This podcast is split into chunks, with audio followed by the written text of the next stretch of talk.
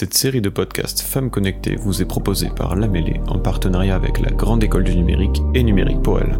N'oubliez pas de vous abonner et d'activer les notifications pour être au courant des dernières sorties. Bonne écoute L'informatique est trop importante pour n'être laissée qu'aux hommes. Voilà le slogan de Karen Sperk-Jones, une scientifique britannique, chercheuse informatique qui nous a quittés en 2007. Elle avait 72 ans et elle a marqué de son empreinte toute l'intelligence artificielle mise aujourd'hui à notre service. Étudiante en histoire puis en philosophie, Karen Sperk-Jones rencontre dans les années 50 la responsable de l'unité de recherche linguistique de l'université de Cambridge. Elle travaille à ses côtés pour faire comprendre aux ordinateurs le langage humain, ce qu'on appelle l'analyse automatique du langage naturel. Elle devient un professeur d'informatique et reçoit plusieurs prix et distinctions. Elle est considérée comme l'une des figures majeures de l'ingénierie informatique. Son travail pionnier a permis d'établir la base des moteurs de recherche comme Google. Bonjour Sandrine Capone. Bonjour. Tu as 44 ans, tu vis à Toulouse depuis euh, près de 10 ans et tu as trouvé ta deuxième voie professionnelle dans les métiers du web après avoir été euh, éducatrice sportive dans des salles de sport pendant 15 ans. Elle s'est révélée comment cette reconversion? Alors en fait, cette reconversion est partie d'un intérêt au départ pour euh, tout ce qui était rédaction web. Voilà, donc j'ai commencé par créer en fait un blog pour la franchise de salle de sport pour laquelle je travaillais et ensuite j'ai connu en parallèle le métier de enfin plutôt découvert le métier de community manager. Et donc, je me suis lancée au départ ben, dans ce domaine en passant un titre de community manager référent digital, donc tout ce qui est euh, marketing digital, web design. Et puis, au fur et à mesure, eh bien, j'ai voulu un peu plus gratter un peu ce domaine en savoir plus plutôt. Et ensuite, je me suis lancée dans le développement web que j'ai découvert à ce moment-là dans cette formation. Et de fil en aiguille, je suis arrivée au DevOps. Donc aujourd'hui, en effet, c'est ce que tu fais. DevOps, c'est ce qu'on appelle euh, dans le jargon de la tech. Hein, on, peut traduire ça par euh, être entre le développement et, les opérations, y compris la programmation, la gestion de l'infrastructure. Alors exactement, oui, c'est un petit peu ça. C'est vrai que c'est le DevOps fait partie des, nouveaux métiers. Pour résumer, euh, c'est une personne qui, c'est un technicien en fait, qui collabore avec les, les équipes de développement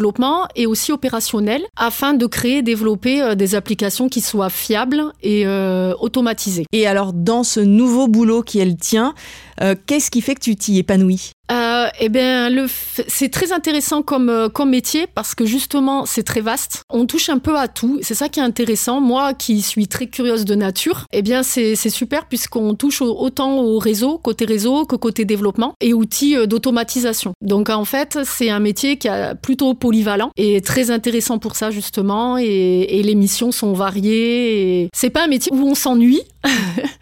et c'est ça qui, qui est sympa au moment où euh, tu affinais encore à ton parcours de formation pour trouver euh, euh, le job donc, que tu fais aujourd'hui, on t'a beaucoup dit, tu as beaucoup entendu que les métiers du web recrutent en particulier des femmes parce qu'il en manque. Quel effet ça t'a fait d'entendre ça à l'époque? Ça ne m'a pas étonné plus que ça, puisque moi, moi-même, je m'étais toujours imaginé ces métiers du web, surtout, on va dire, dominés par les hommes. Donc pour moi, c'était un métier masculin. C'est l'idée que je m'en faisais et je pense que dans l'inconscient collectif, c'est un peu ce qui se passe, puisque depuis tout petit, dès l'école, en fait, on pense tous que les garçons sont faits pour les mathématiques, les jeux vidéo et les filles pour la communication et le littéraire. Comme tout le monde, je pense qu'inconsciemment, je pensais la même chose. Donc ça m'a pas étonnée.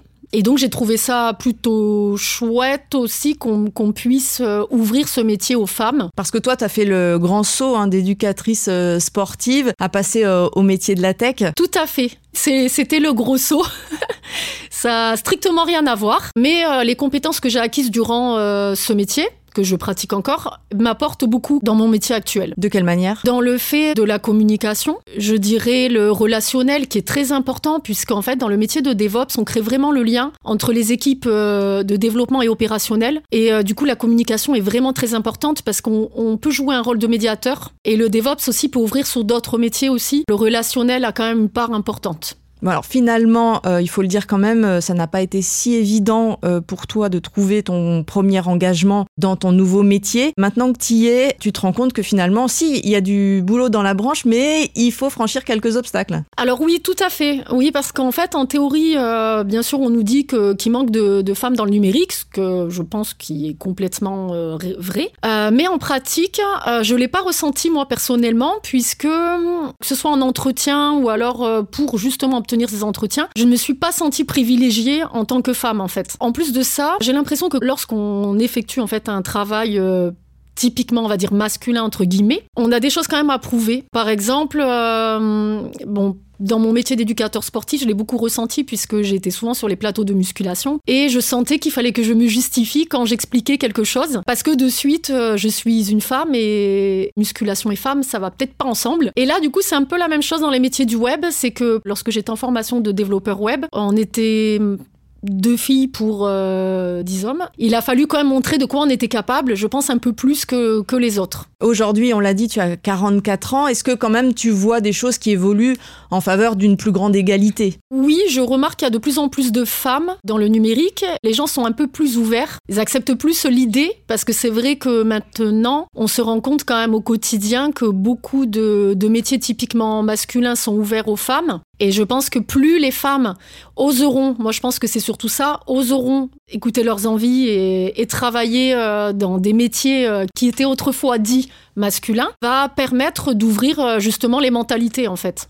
Quel autre conseil peut-être plus pratique tu partagerais avec des femmes qui, comme toi, ont une envie de reconversion dans l'informatique? Le premier conseil, c'est de ne pas se limiter, de, de ne pas se sous-estimer.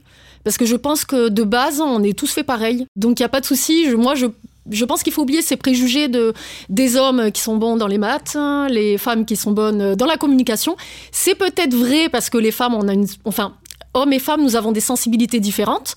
Ça peut être vrai au départ, mais c'est pas une fatalité. Pour moi, ce n'est pas une fatalité. On peut revenir. moi, de base, j'étais très littéraire et au final, je me retrouve à faire un métier scientifique. Je pense que tout est possible et euh, il faut surtout arrêter d'avoir des pensées, euh, ce qu'on appelle des pensées limitantes et de penser que, ben voilà, puisque c'est masculin, puisque je suis nul en maths, non, c'est pas pour moi. Non, ben, c'est absolument faux, puisqu'avec de la persévérance et de l'envie, on arrive à tout et j'en suis la preuve euh, aujourd'hui et, et je suis fière de mon parcours. Et aujourd'hui, donc, tu travailles dans une petite équipe parfaitement mixte chez Thales. C'était la volonté du donneur d'ordre. Qu'est-ce que ça apporte de manière très concrète, cette euh, mixité dans le quotidien? Alors, cette mixité apporte surtout de l'harmonie, de la communication Puisque, bon, par contre, c'est vrai qu'on sait très bien que les femmes, nous, on a tendance à un peu plus communiquer euh, sur nos ressentis, sur. Forcément, on a une sensibilité différente. Donc, je pense qu'on apporte quelque chose. Mais surtout, cette harmonie, euh, je pense qu'il faut des femmes dans les équipes, euh, il faut de la mixité. Et il est bon aussi de visibiliser des parcours un peu extraordinaires de certaines femmes, comme celui de Karen Sperk-Jones.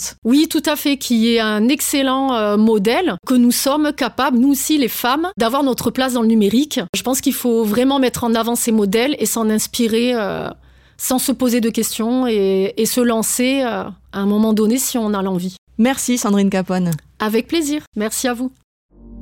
Cet épisode vous a été proposé par l'Amélé Podcast en partenariat avec la Grande École du Numérique.